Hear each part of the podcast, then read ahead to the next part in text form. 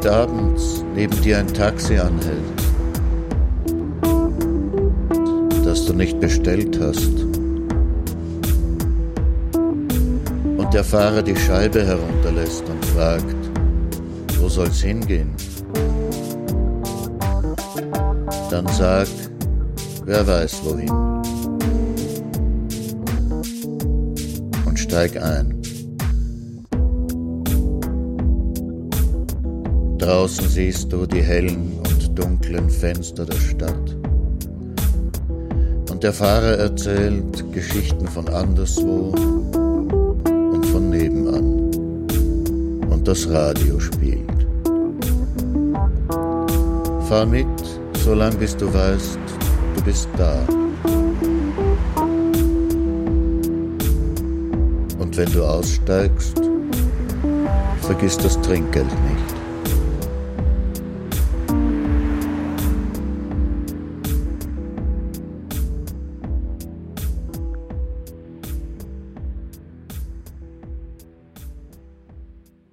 Dobry wieczór, Jörg bonsoir, guten Abend bei Nachttaxi. Sie hören Nachttaxi auf Radio Orange, Radio Wanderbühne, Freies Radio Salzkammergut und im Nachttaxi Podcast auf iTunes. Ihr Taxler heißt wie immer Martin Auer. Heute erzähle ich Ihnen Kapitel 9 und 10 des Romans Küss die Hand, gute Nacht, die liebe Mutter soll gut schlafen.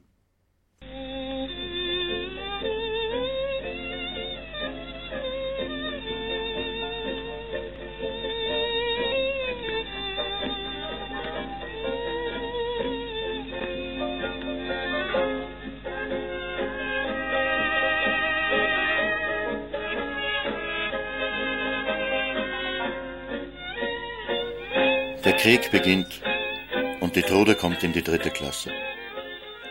Seit 5.45 Uhr wird zurückgeschossen. Der Herr Lehrer Pesendorfer erklärt den Kindern gleich, was das bedeutet.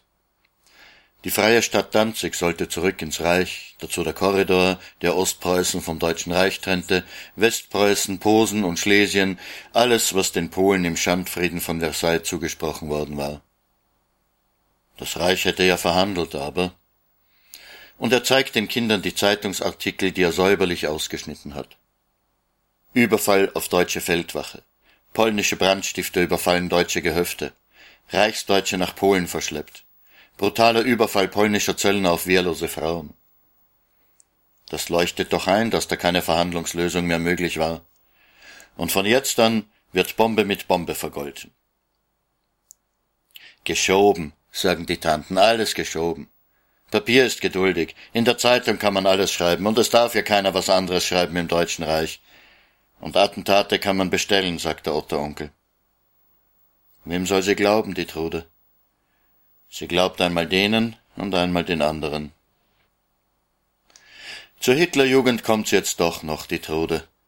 Die Frau Lehrerin Gruber, die Klassenvorsteherin, macht zwar ein saures Gesicht, aber sie sagt den Kindern eben doch, dass sie zur Hitlerjugend gehen sollen, die Frau Lehrerin Gruber macht öfter ein saures Gesicht. Man merkt ihr immer gleich an, wenn sie mit dem nicht einverstanden ist, was sie den Kindern beibringen muss. Sehr gescheit von ihr ist das nicht. Die Trude und ihre Freundin, die Elli, gehen jedenfalls hin zum Heimabend. Viel los ist da nicht. Die Lieder kennt die Trude schon vom Waisenhaus. Die Fahne hoch, die Reihen dicht geschlossen, es marschiert mit ruhig festem Schritt, Kameraden, die Rotfront und Reaktion erschossen, marschieren im Geist in unseren Reihen hoch auf dem gelben Wagen. Muss sie denn, muss sie denn zum Städtele hinaus und Tritt abschlagen und kokettieren und mein rechter, rechter Platz ist leer, da wünsch ich mir die Elli her und das Sportabzeichen. Laufen und Hochsprung, das schafft die Trude ja. Aber beim Weitsprung bleibt sie immer vorher stehen, bevor sie springt. Und einen Ball werfen, das hat sie nie gekonnt. Also kriegt sie es nicht, das Sportabzeichen. Auch kein Schaden. Und sonst? Sonst ist nicht viel los in der Gruppe. Die Hilde, die Gruppenleiterin, die macht da nicht auf zackig. Von Politik ist kaum je die Rede. Die Mutter von der Hilde, die ist auch Schaffnerin, am selben Bahnhof wie die Tanten und auch eine Kommunistin. Die Hilde ist nur zur Tarnung bei der HJ nicht aus Überzeugung. Trotzdem, der Mutter trauen die anderen Straßenbahner nicht recht. Die Tochter bei der HJ und weiß von allen Genossen im Bahnhof Bescheid. Schwierige Zeiten sind das. Alle haben Angst voreinander. Eine Vorladung kommt ins Haus. Die Tanten müssen zum Untersuchungsrichter, um Himmels willen, was ist denn los? Ist es wirklich das Untersuchungsgericht? Oder ist es die Gestapo? Ist irgendwas in der Wohnung, was die Polizei nicht finden darf, was man verschwinden lassen muss? Papiere, Schriften? Es ist nichts da zum Glück. Und wenn sie nicht wiederkommen? Sie kommen wieder. Ob es wahr ist, dass bei Ihnen in der Wohnung antinationalsozialistische Äußerungen gefallen sind, hat sie der Untersuchungsrichter gefragt. Ob es wahr ist, dass in Ihrer Wohnung Witze über den Reichsmarschall Göring gemacht worden sind im Zusammenhang mit den Eintopfsonntagen und der Leibesfülle des Reichsmarschalls. Ob es wahr ist, dass in ihrer Wohnung behauptet worden sei, der dem Reich aufgezwungene Krieg sei in Wahrheit ein Angriffs- und Eroberungskrieg.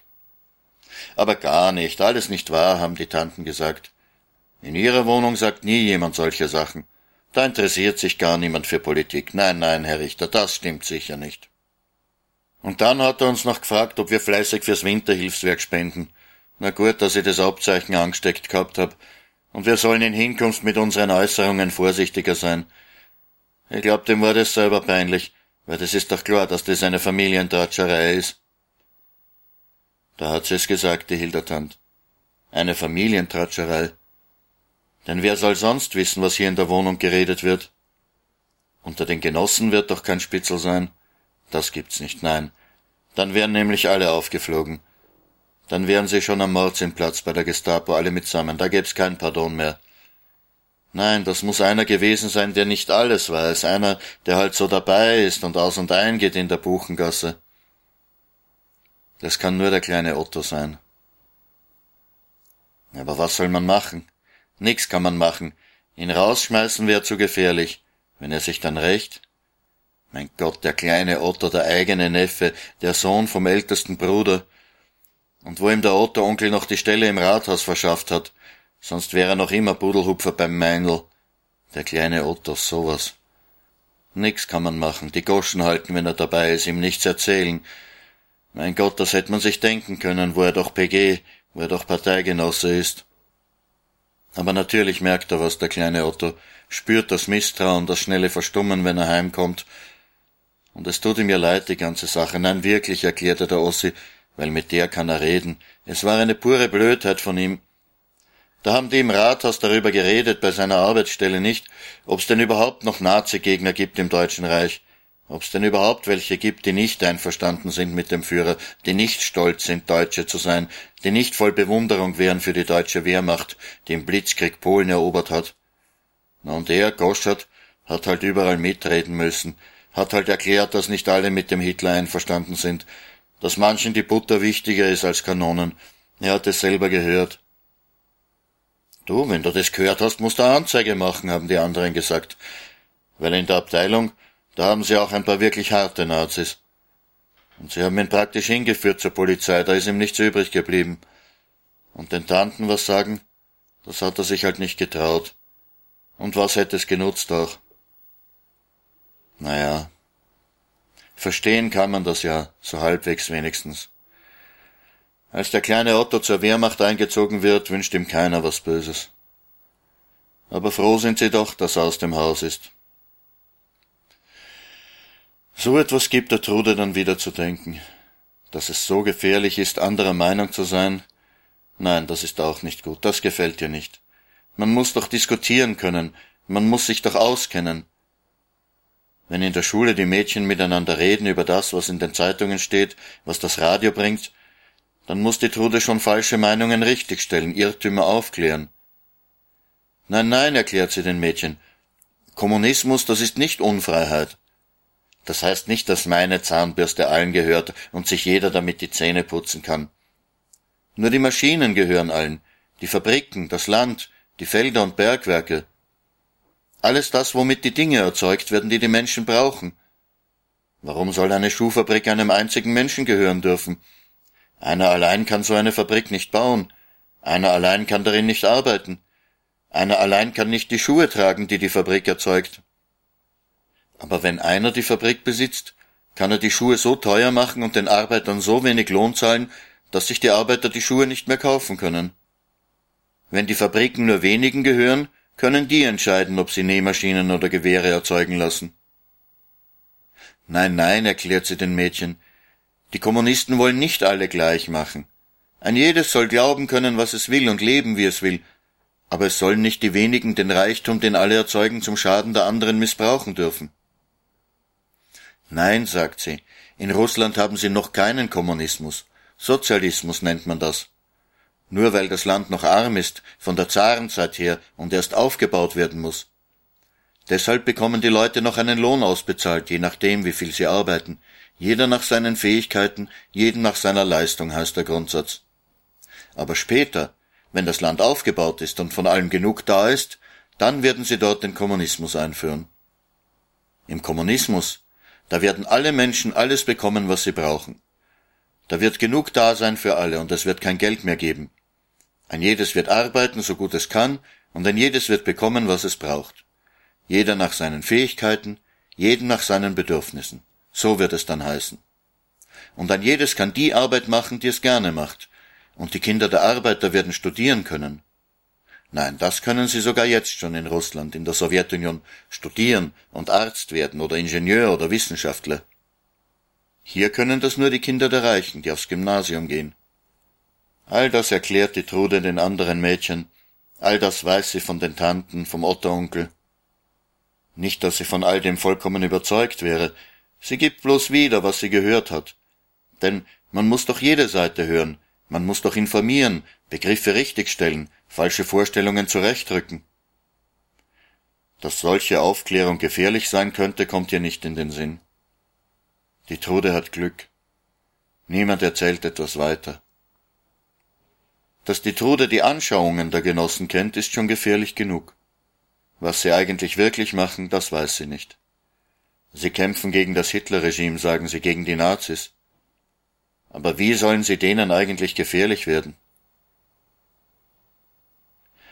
Die Trude kommt in die vierte Klasse. Und jetzt ist auch mit Russland Krieg. Die Trude schwankt. Wenn Krieg ist, muss man da nicht zu den eigenen halten? Aber wer sind die eigenen? Die da fürs Vaterland der Werktätigen kämpfen vielleicht? Von denen man nur vom Hörensagen weiß, die eine andere Sprache sprechen? Oder nicht doch die, die die eigene Sprache sprechen, in deren Heer die Väter und Brüder der Schulkameradinnen kämpfen? Ach, es wird schon gut sein. Der Krieg wird schnell wieder zu Ende sein, so wie in Frankreich. Wir werden siegen und dann ist wieder Frieden. Inzwischen muss die Trude überlegen, was sie denn einmal werden soll. Ach, eigentlich kann sie sich noch immer nicht vorstellen, dass sie jemals nicht in die Schule gehen, dass sie einmal kein Kind mehr sein wird. Was tut sie denn gern? Zeichnen, ja. Sie zeichnet viel, die Trude, das passt zu ihr. Sie ist ja eine stille, verträumte. Aber als Beruf? Ja, die Maler, sagen die Tanten, die tragen alle lange Haar, sie kein Geld für einen Friseur haben. Das ist kein Beruf und für ein Madel schon gar nicht. Die Trude soll etwas Solides lernen, etwas, wo sie eine Zukunft hat. Soll doch die Handelsschule machen, so wie die Ossi. Der Trude ist es egal. Sie wird es sowieso nicht erleben. Nein, die Handelsschule, das ist nix für die Trude, sagt die Ossi. Die Ossi ist jetzt schon fertig, sie arbeitet schon beim Postfuhramt. Sehr begeistert ist sie nicht davon. Die Bürohockerei? Nein. Warum kann sie nicht Matura machen, die Trude? Die Ossi schafft es, die Tanten zu überreden. Mit Matura sind die Aussichten doch besser als nur mit der Handelsschule. Da könnte die Trude sogar studieren. Aufs Gymnasium kann sie zwar leider nicht mehr, es wird schon eine private Maturaschule sein müssen aber die kostet auch nicht mehr als die Handelsschule. Und die Tanten lassen sich überzeugen. Den Wert der Bildung wissen sie schließlich zu schätzen. Die Osse geht selber die Trude anmelden in der Maturaschule. Und die Trude erlebt es ja doch.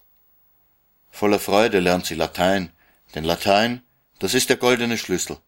der Schlüssel, der das Tor zur Bildung aufschließt, das Tor zur Welt der anderen, der Besseren, der Höhergestellten.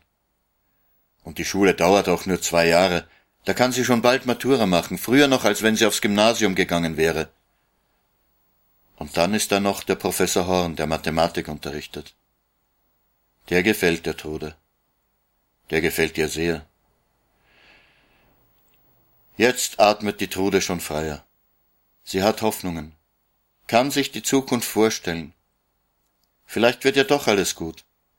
Vielleicht wird auch sie ein schönes Leben haben. In der Schule zeichnet sie viel, bringt auch ihre Zeichnungen mit, die sie zu Hause gemacht hat. Die anderen schauen sich gern Trudes Zeichnungen an. Und die Wendy aus ihrer Klasse, eine Amerikanerin, die nimmt ein paar von ihren Zeichnungen mit und zeigt sie einer Bekannten, die auf die Akademie geht. Und die zeigt sie ihrem Professor. Ja, sagt der Professor Böckel, für die Akademie ist das Mädchen ja noch zu jung, aber wenn es ihr gelingt, sich am Portier vorbeizuschwindeln, dann darf sie in den Aktsaal kommen. Offiziell weiß er nichts davon. Da geht die Trude mit ihrem großen Zeichenblock in die Akademie, am Portier vorbei, als ob sie dahin gehörte, und lernt zeichnen. So lange, bis der Unterricht eingestellt werden muss, weil der Aktsaal nicht mehr beheizt werden kann. Noch etwas entdeckt sie in diesem Jahr. Auch mit wenig Geld kann man ins Burgtheater gehen. Sie geht ins Burgtheater, um ihr Idol zu sehen. Ihr Idol heißt Horst Kaspar. Er hat im Film den Friedrich Schiller gespielt. Sie weiß nicht, wer ihr besser gefällt. Der Professor Horn oder der Horst Kaspar. Und jetzt kommt er nach Wien ans Burgtheater. Und so fängt eben die Trude an, ins Theater zu gehen. Nicht mit den feinen Leuten gemeinsam natürlich. Dort unten zu sitzen, wo die Perlenketten und Broschen glitzern, das kostet zu viel. Das kann sich ein Arbeiterkind nicht leisten. Aber oben auf dem Stehplatz auf der Galerie, da kostet es nur ein paar Pfennige. Und wenn man früh genug da ist, kann man an der Brüstung lehnen. Aber müde wird sie sowieso nicht, wenn da unten das Käthchen von Heilbronn, das schöne Waffenschmiedstöchterchen, von seiner wunderlichen Leidenschaft getrieben, ihrem glänzenden Ritter hinterherzieht. Wie wird die Trude da an ihre Füße denken, wenn unten der Graf Wetter vom Strahl mit dem schlafenden Mädchen spricht, das nicht weiß und doch weiß, dass es in Wahrheit des Kaisers Tochter ist? Käthchen, schläfst du? Nein, mein verehrter Herr, und doch hast du die Augenlider zu. Die Augenlider? Ja, und fest dünkt mich. Ach geh. Was? Nicht? Du hättst die Augen auf? Groß auf, soweit ich kann, mein bester Herr. Ich seh dich ja, wie du zu Pferde sitzest. Wo bist du denn, mein Herzchen? Sag mir an. Auf einer schönen grünen Wiese bin ich, wo alles bunt und voller Blumen ist. Ach, die vergiss man nicht. Ach, die Kamillen.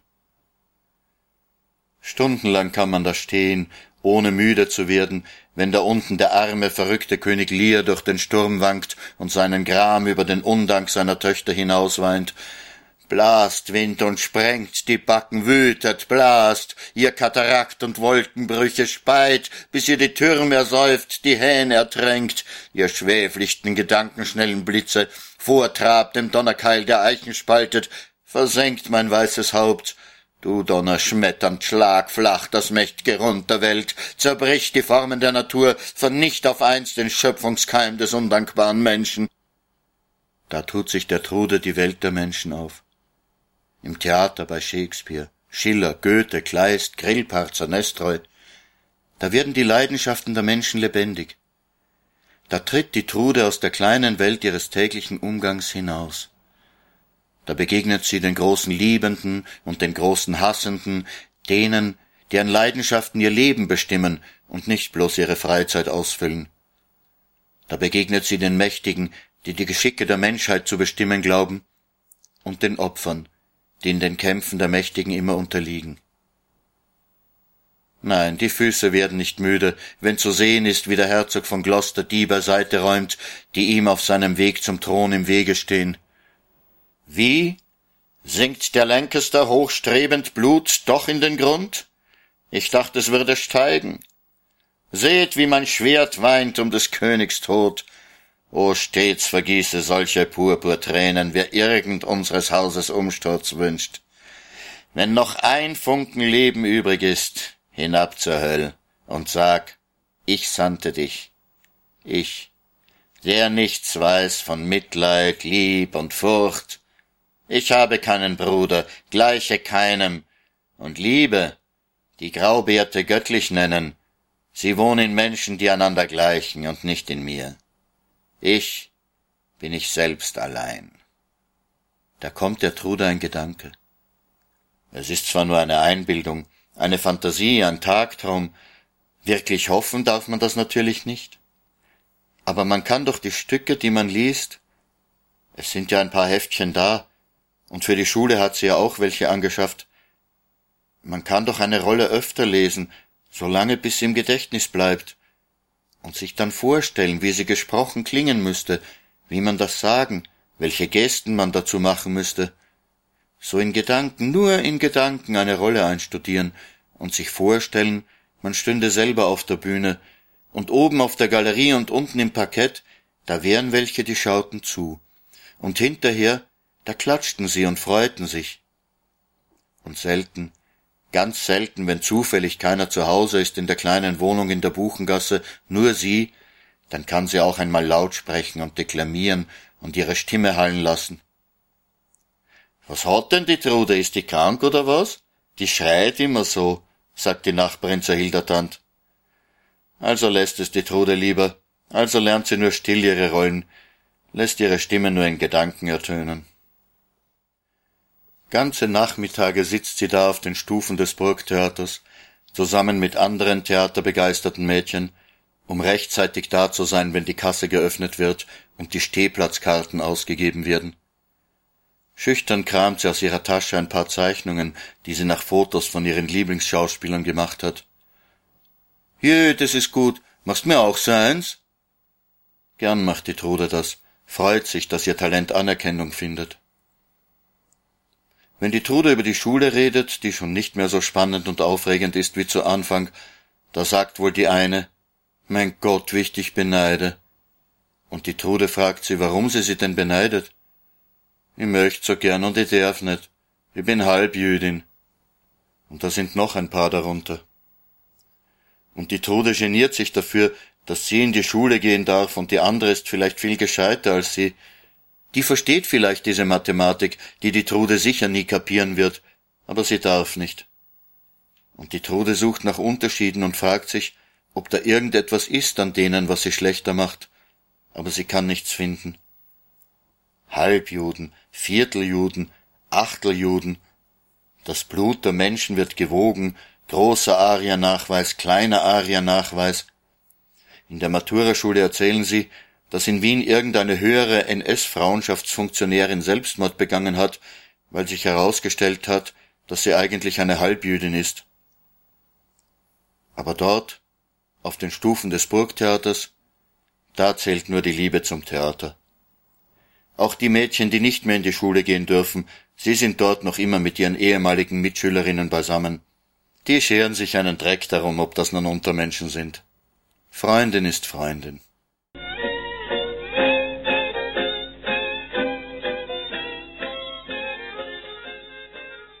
Ins Kino kommt die Trude auch manchmal. Das ist auch nicht so teuer.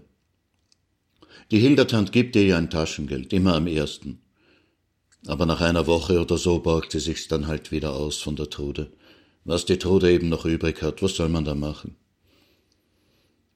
Aber hin und wieder bleibt der Trude eben doch was fürs Theater oder fürs Kino.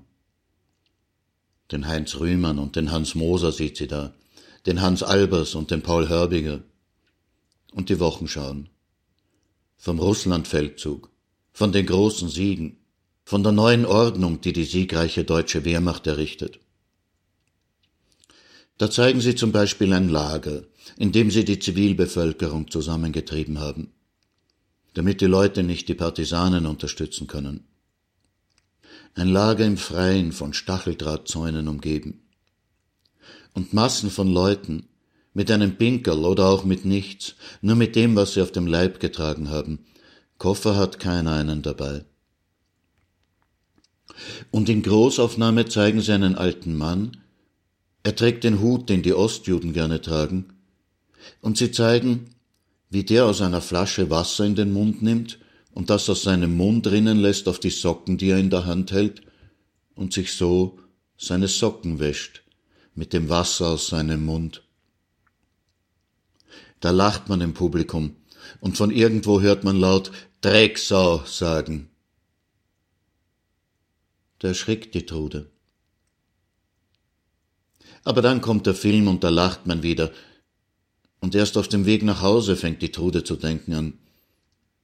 Wer ist denn da eigentlich die Sau? Der arme Kerl, der das bissel Wasser in der Flasche hat? Sich den Mund feucht machen und seine Socken sauber kriegen will? Was ist denn da so komisch dran? Wenn der eine Drecksau wäre, dann hätte er doch die Socken angelassen, bis sie ihm abfallen und nicht noch versucht, sie zu waschen. Wieso soll das jetzt ein Beweis sein, dass die Leute dort primitiv und rückständig sind? Was geht denn da eigentlich vor mit den Menschen, die über so etwas lachen können? Und dann wird der Otteronkel verhaftet, wird eingesperrt ins Untersuchungsgefängnis am Mittersteig. Aber zum Verhör wird er immer zur Gestapo gebracht, auf den Mordsimplatz, wo sie ihr Haus hat. Er darf mit niemandem reden, keine Briefe schreiben. Nur hin und wieder darf er frische Wäsche bekommen und die dreckige heimschicken zum Waschen. Die Wäsche ist blutig. Und dann wird er angeklagt wegen Hochverrats. Auf Hochverrat steht die Todesstrafe. Der Otto-Onkel war bei der Gemeinde beschäftigt, in der Kartenstelle. Angefangen hat er beim E-Werk und dann, als die Nazis gekommen waren, war er untergetaucht. Später hat er bei den Gartenarbeitern eine Stelle gekriegt, und weil er halt lesen und schreiben hat können, ist er in die Kartenstelle gekommen, als die Lebensmittelrationierung eingeführt worden ist. Und da hat er dann, das erfährt jetzt die Trude, seine Stellung ausgenützt für die Rote Hilfe, hat Unterlagen gefälscht und Karten ausgeschrieben auf Leute, die es gar nicht gegeben hat. Und mit diesen Karten haben dann andere von der Roten Hilfe Lebensmittel beschafft für Leute, die untergetaucht waren. Denn wenn es einen offiziell gar nicht gibt, dann kann der auch nichts zu essen kaufen. Dazu muss man ja die Karte haben, auf der steht, wie viel man von allem bekommen darf und von der die Coupons abgeschnitten werden, wenn man seine 500 Gramm Brot, seine 300 Gramm Milch eingekauft hat. Und verkauft haben sie die gefälschten Karten auch an Leute, die es sich leisten können, sich eine doppelte Ration zu verschaffen. Mit dem Geld haben sie die Angehörigen von Verhafteten unterstützt. Rechtsanwälte bezahlt, um angeklagte Genossen zu verteidigen. Vielleicht auch einmal einen Beamten bestochen, wenn das einem Gefangenen nützen hat können. Jetzt sind sie aufgeflogen, die ganze Gruppe. Jetzt droht das Todesurteil. Als die Gestapo ihre Untersuchung abgeschlossen hat, darf der Otto-Onkel Besuch kriegen. Alle zwei Wochen. Seine Frau, die Annatant, darf ihn besuchen seine Schwestern auch. Die Annatant näht ihm Tabak in die Wäsche, die sie ihm bringen darf. Die Aufseher kennen den Trick natürlich, aber manchmal lassen sie's doch durchgehen. Man muss ihnen eben auch etwas geben, mindestens so viel wie dem Gefangenen. Der Otteronkel schmuggelt eine Nachricht heraus. Ein bestechlicher Wärter lässt sie der Annatant zukommen.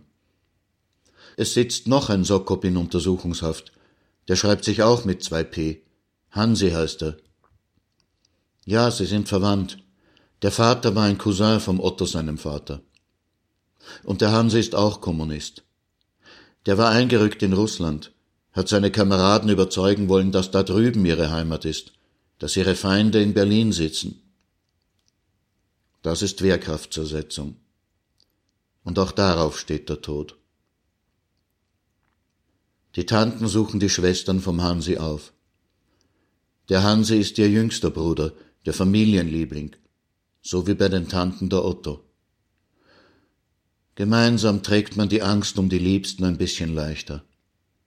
Gemeinsam bestärkt man einander im Hass gegen die Verfolger. Die beiden Gefangenen schicken Nachricht. An dem und dem Tag, zu der und der Zeit können Sie ans Fenster. Da gehen sie hin. Die Schwestern vom Hansi, die Schwestern vom Otto und seine Frau und die Ossi und die Tode. Und stehen unten auf der Straße und schauen hinauf zu den Fenstern, wo sie die beiden vermuten. Sehen können sie sie nicht hinter dem Glas und den Gittern. Winken trauen sie sich nicht. Sie stehen nur da und hoffen, dass die beiden auch wirklich herunterschauen können, dass sie jetzt spüren, dass sie nicht allein sind, dass sie alle zusammengehören. Und dann sind sie gemeinsam in der Buchengasse und ein Fliegerangriff beginnt. Da fällt die eine Schwester vom Hansi auf die Knie und schreit, Haut es am Platz, die Bomben, haut es am Platz! Dann ist die Verhandlung gegen den Otto-Onkel. Die Tanten nehmen die Trude mit. Die Hildertand nämlich hat eine Einkaufstasche voll Broten, Wurstbrote, Käsebrote, alles, was sie im Schleich hat auftreiben können. Das sollen die Angeklagten kriegen. Einem jungen Mädel werden die Beamten eher etwas durchgehen lassen. Da geht dann die Trude hin zu der Tür, hinter der die Angeklagten sitzen und auf die Verhandlung warten macht einfach die Tür ein bissel auf und schmeißt Backeln mit Broten hinein. Solange bis ein Beamter herauskommt und sagt, jetzt ist aber Knur, gell? Dann beginnt die Verhandlung. Die Trude erträgt es kaum. Da sitzen die Richter, drei, ein ganzer Senat. Es geht ja um Leben und Tod. Die Trude kann sie nicht anschauen. Der Otto-Onkel verteidigt sich geschickt. Ja, er hat die Unterschlagungen begangen, aber nicht aus politischen Gründen. Er wollte sich einfach bereichern, ein bisschen Geld dazu verdienen, um sich ein gemütliches Leben zu machen. Ist das wirklich gut, wie der Otto-Onkel das macht? Der eine Richter zeigt deutlich, dass der Angeklagte in seiner Achtung sinkt. Aber wenn er sich nur bereichern wollte, dann war es nicht Hochverrat, nur gewöhnliche Unterschlagung. Das Urteil wird verkündet. Der Tode wird schwarz vor den Augen, in ihrem Kopf rast das Blut, sie hört nichts, versteht nichts. Die Tanten führen sie hinaus, erklären ihr, wie das Urteil lautet. Kein Hochverrat, nur Unterschlagung von Staatseigentum, lebenslängliche Haft, kein Todesurteil. Lebenslänglich das bedeutet KZ. Auch das ist für die meisten das Todesurteil. Der Otto-Onkel kommt nach Mauthausen. Das ist bei Linz. Zwei Stunden fährt man mit der Eisenbahn. Die Rote Hilfe ist auch da aktiv.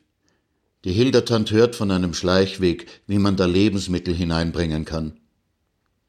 Auch bei der SS gibt es schließlich Leute, die man bestechen kann. Sogar am Zaun reden können sie einmal mit dem Otto-Onkel in der Nacht und müssen sich jedes Mal verstecken, wenn die Wache vorbeikommt. Die Hildertante erzählt dann, na, die Anna macht mich fertig. Jedes Mal, wenn sie irgendwo ein Geräusch gehört hat, hat sie gesagt, jetzt wir's, jetzt wir's. Die Anna-Tant versteht gar nicht, warum ihr Mann sich auf sowas eingelassen hat. Der ganze Kampf um die Befreiung der Arbeiter, das interessiert sie nicht und dass sie sich jetzt selbst in Gefahr bringen muss wegen ihm? Na, hätte es heute nicht machen sollen. Das ist ihre Meinung. Das Urteil gegen den Hansi lautet Tod durch Enthaupten. Im Landesgericht steht die Guillotine. Aber niemand weiß, wann es sein wird. Da kommt der Willi auf Urlaub von der Front ein Bruder vom kleinen Otto. Der Willi ist bei der Waffen-SS eingerückt. Vielleicht kriegt er Besuchserlaubnis. Der Willi geht hin, und wie er zurückkommt, da sagt er, es war schon zu spät. Es gibt ihn nicht mehr, den Hansi. An dem Tag ist die Trude in der Oper verabredet, mit einer Schulkollegin. Ein liebes Mädel ist die, aber BDM-Führerin. Der kann die Trude nicht sagen, du, ich kann heute nicht in die Oper gehen, weil. Auf dem Programm steht Fidelio von Beethoven. Der Chor der Gefangenen singt. Die Trude hat den Hansi nie gesehen. Keiner von der Familie hat ihn gesehen, nur der Otto-Onkel. Aber jetzt ist ihnen allen einer fortgenommen worden. Die Trude weiß längst, wo sie steht. Kann sich gar nicht mehr vorstellen, dass sie einmal diesen Mördern geglaubt hat, diesen Verbrechern, die die Welt in den Krieg gestürzt haben. Wenn die Hildertante in ihrem Sprengel kassiert hat für die Rote Hilfe, dann geht die Trude mit dem Geld zum Johnny, einem Straßenbahner, der am Wiedner Gürtel wohnt. Wenn die Tanten Agitationsschriften im Haus haben, die sie nicht gleich weitergeben können, dann trägt die Trude das in der Schultasche spazieren. Bei einem Schulmadel wird man sowas nicht vermuten. Sogar der kleine Otto hat sich gewandelt. Als er wieder einmal auf Urlaub kommt, merken alle, wie niedergeschlagen er ist. Ganz schlecht schaut er aus, ganz blass ist er. Und reden tut er auch nicht viel. Nur mit der Ossi redet er einmal über das, was er gesehen hat, in Polen. Er ist ja in Polen stationiert, als Bodenfunker. Und was er da gesehen hat, das war ein Transport ein Menschentransport. Irgendwo unterwegs auf der Rückfahrt vom Urlaub war das. Da hat der Zug stehen bleiben müssen, mitten auf der Strecke. Und da war ein anderer Zug. Lauter Viehwaggons. Irgendwelche Soldaten haben gerade die Türen von einem Waggon aufgemacht, und da sind Tote herausgefallen.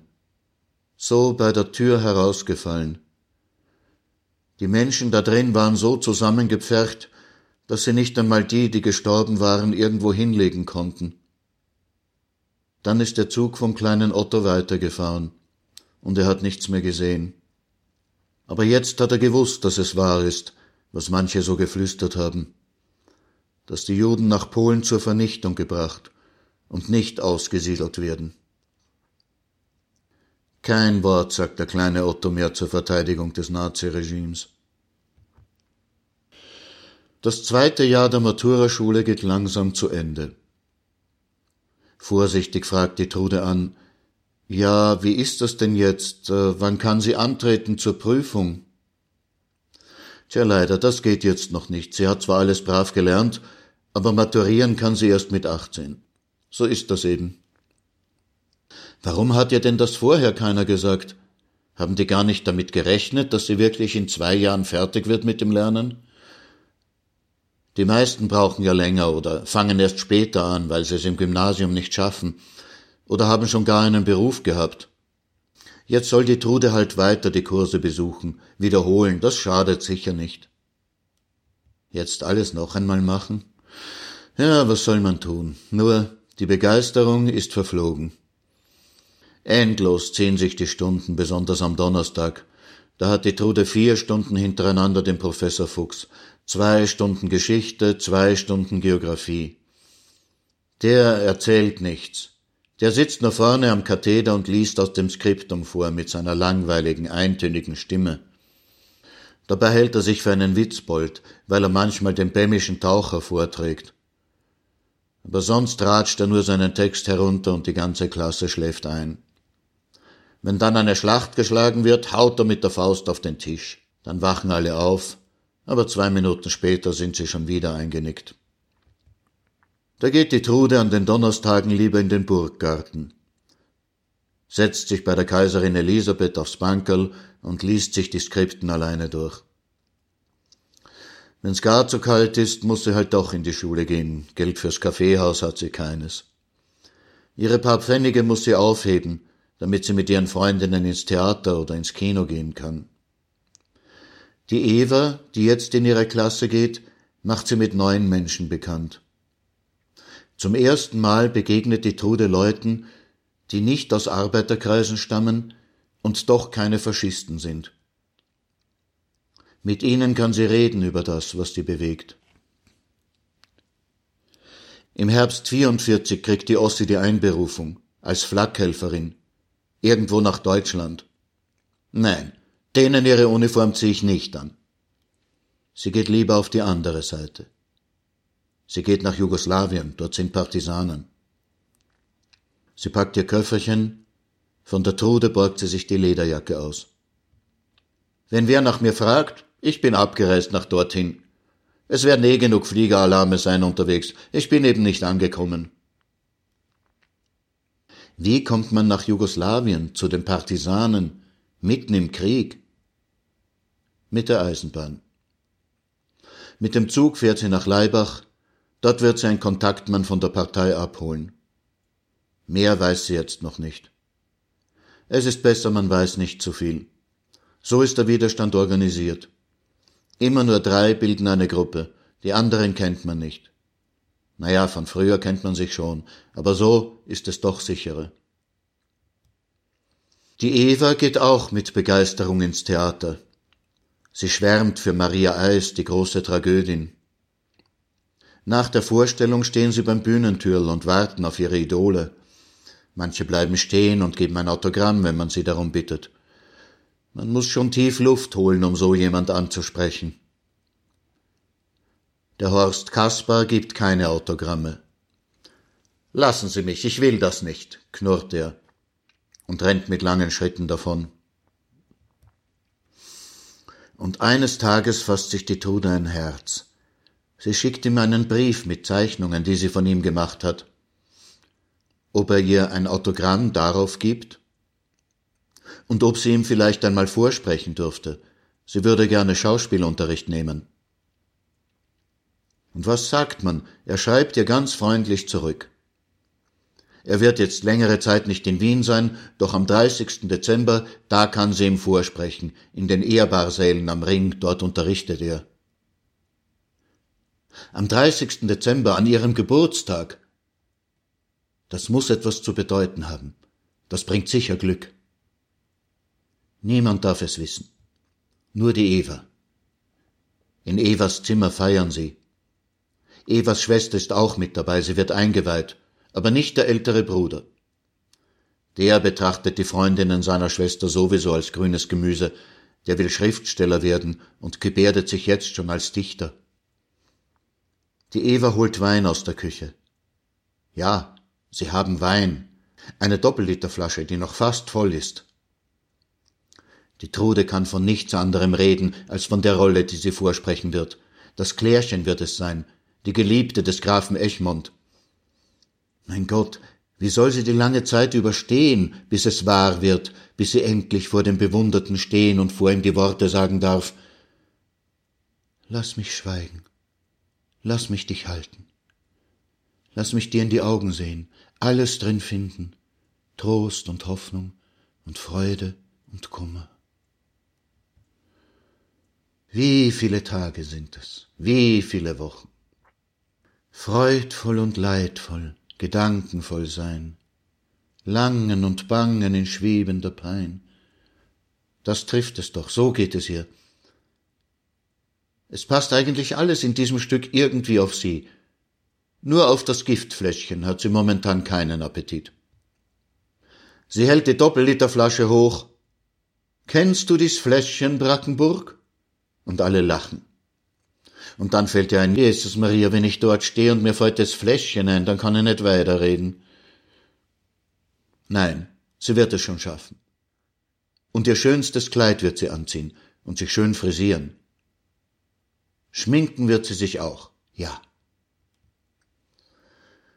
Weihnachten kommt und dann ist es nur mehr eine Woche. Eine Frau vom Haus fragt die Trude, ob sie nicht den Weihnachtsmann machen will für die Kinder. Aber gern macht sie das, aber sicher. Mit dem roten Mantel und dem Wattebart und den Watteaugenbrauen kommt sie zur Türe herein und spricht Sind brave Kinder hier im Haus? Und die Mutter sagt, sie soll die Kerzen am Baum anzünden.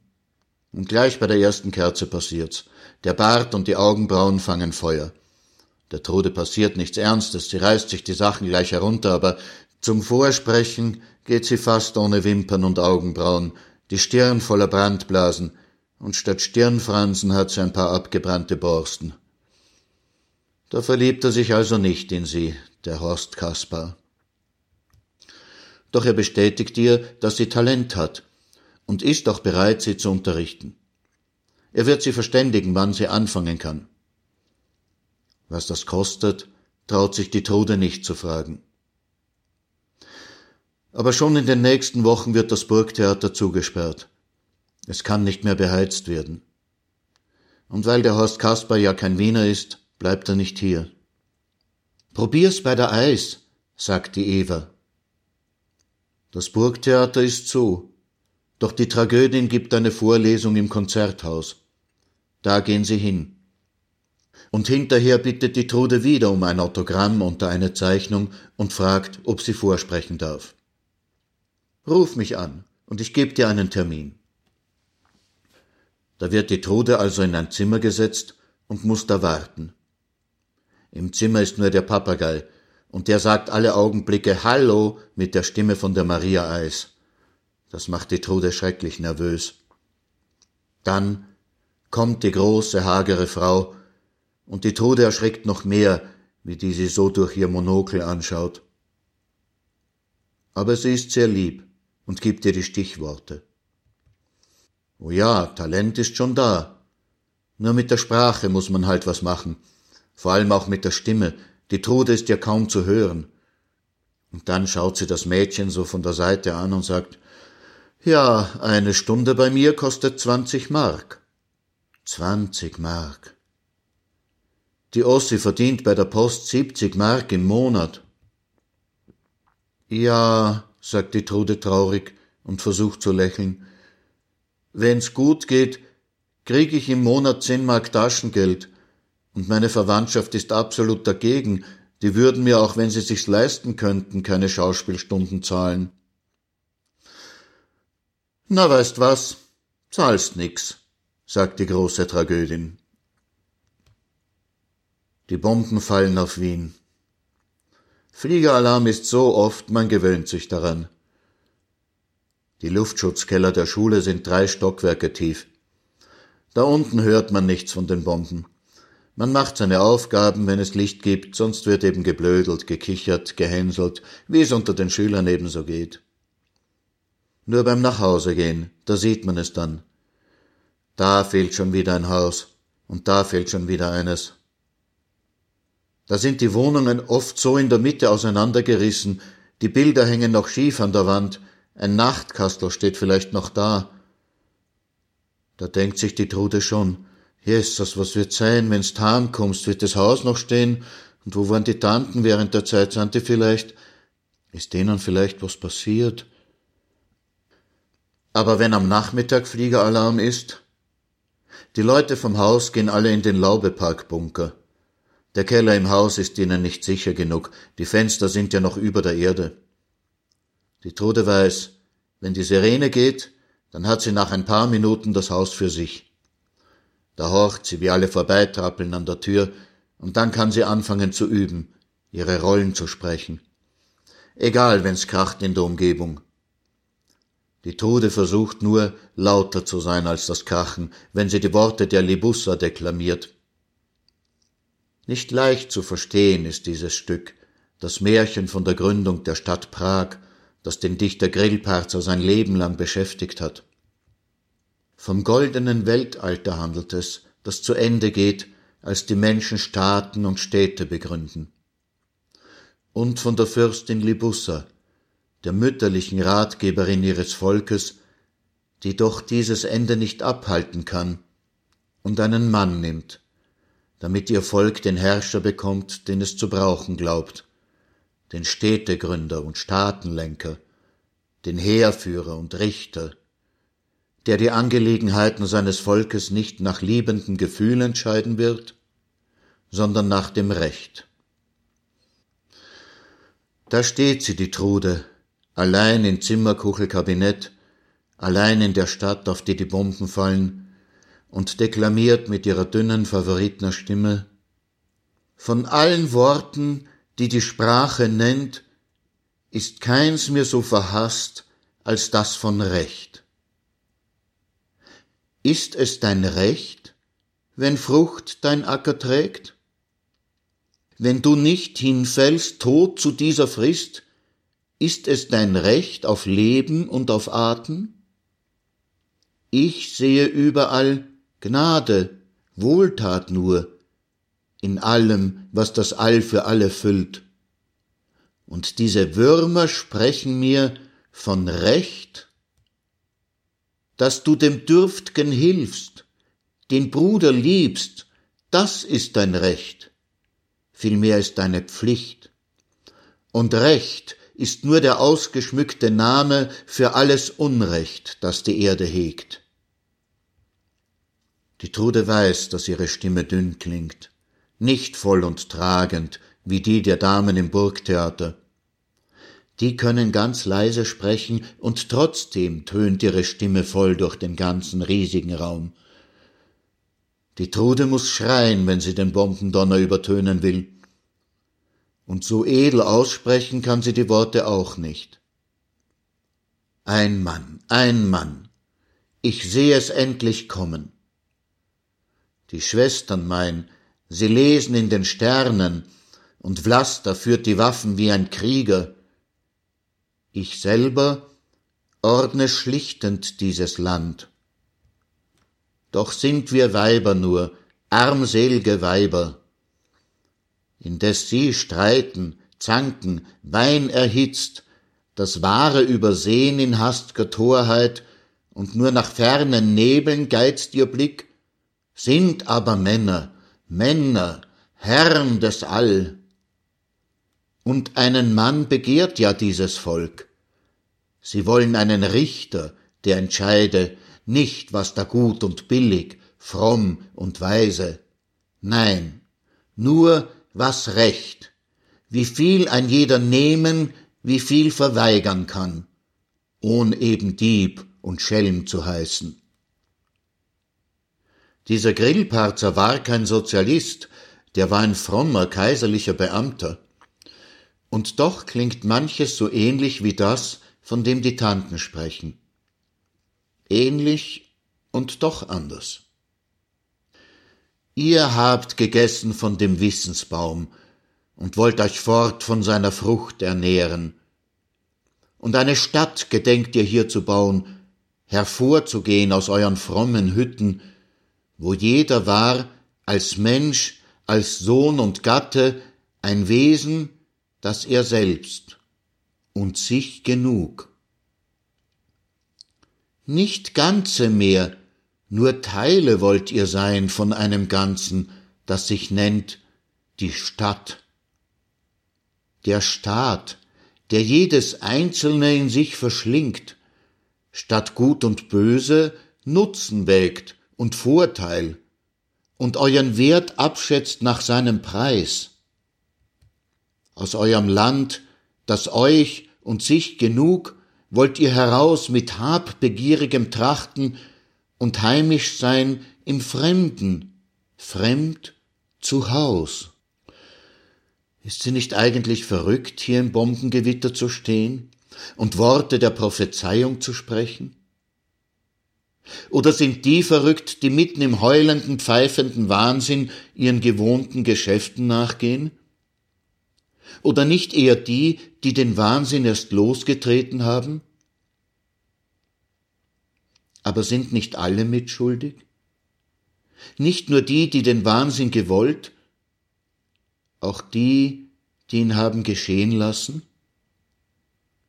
Draußen kommt pfeifend der Wahnsinn vom Himmel herunter, und da steht ein achtzehnjähriges mageres Mädchen und deklamiert mit ihrer dünnen, favoritnerischen Stimme Der Mensch ist gut, er hat nur viel zu schaffen, und wenn er einzeln dies und das besorgt, entgeht ihm der Zusammenhang des Ganzen.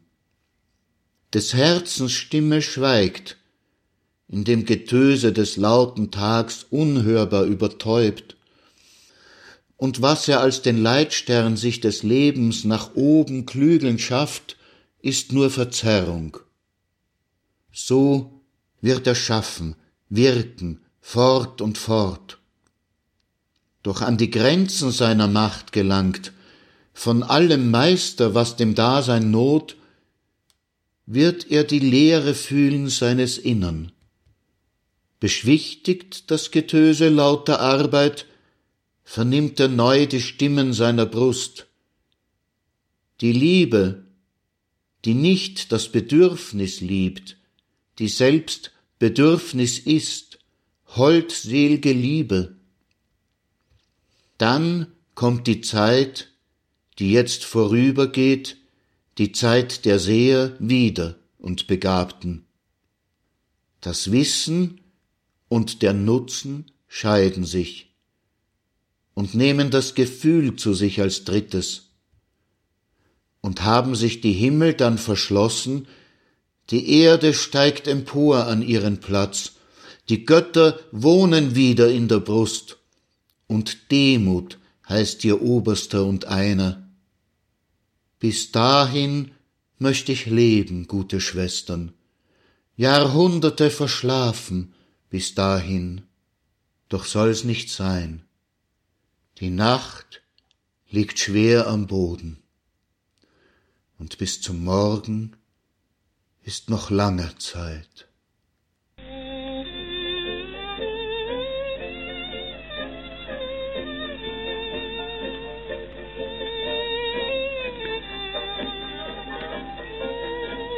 Das war Nachttaxi. Mit Kapitel 9 und 10 des Romans Küss die Hand, Gute Nacht, die liebe Mutter soll gut schlafen von Martin Auer. Also dann, gute Nacht, dobranoc, i bon soirée.